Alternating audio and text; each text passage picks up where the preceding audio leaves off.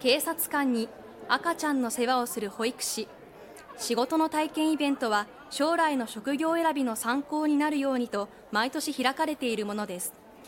今年は30種類以上の職業のブースが設けられ過去最多となる730人の中学生が参加しました。いろんな道が見えてなんかすごい視野が広がった感じです。お母さんが保育士で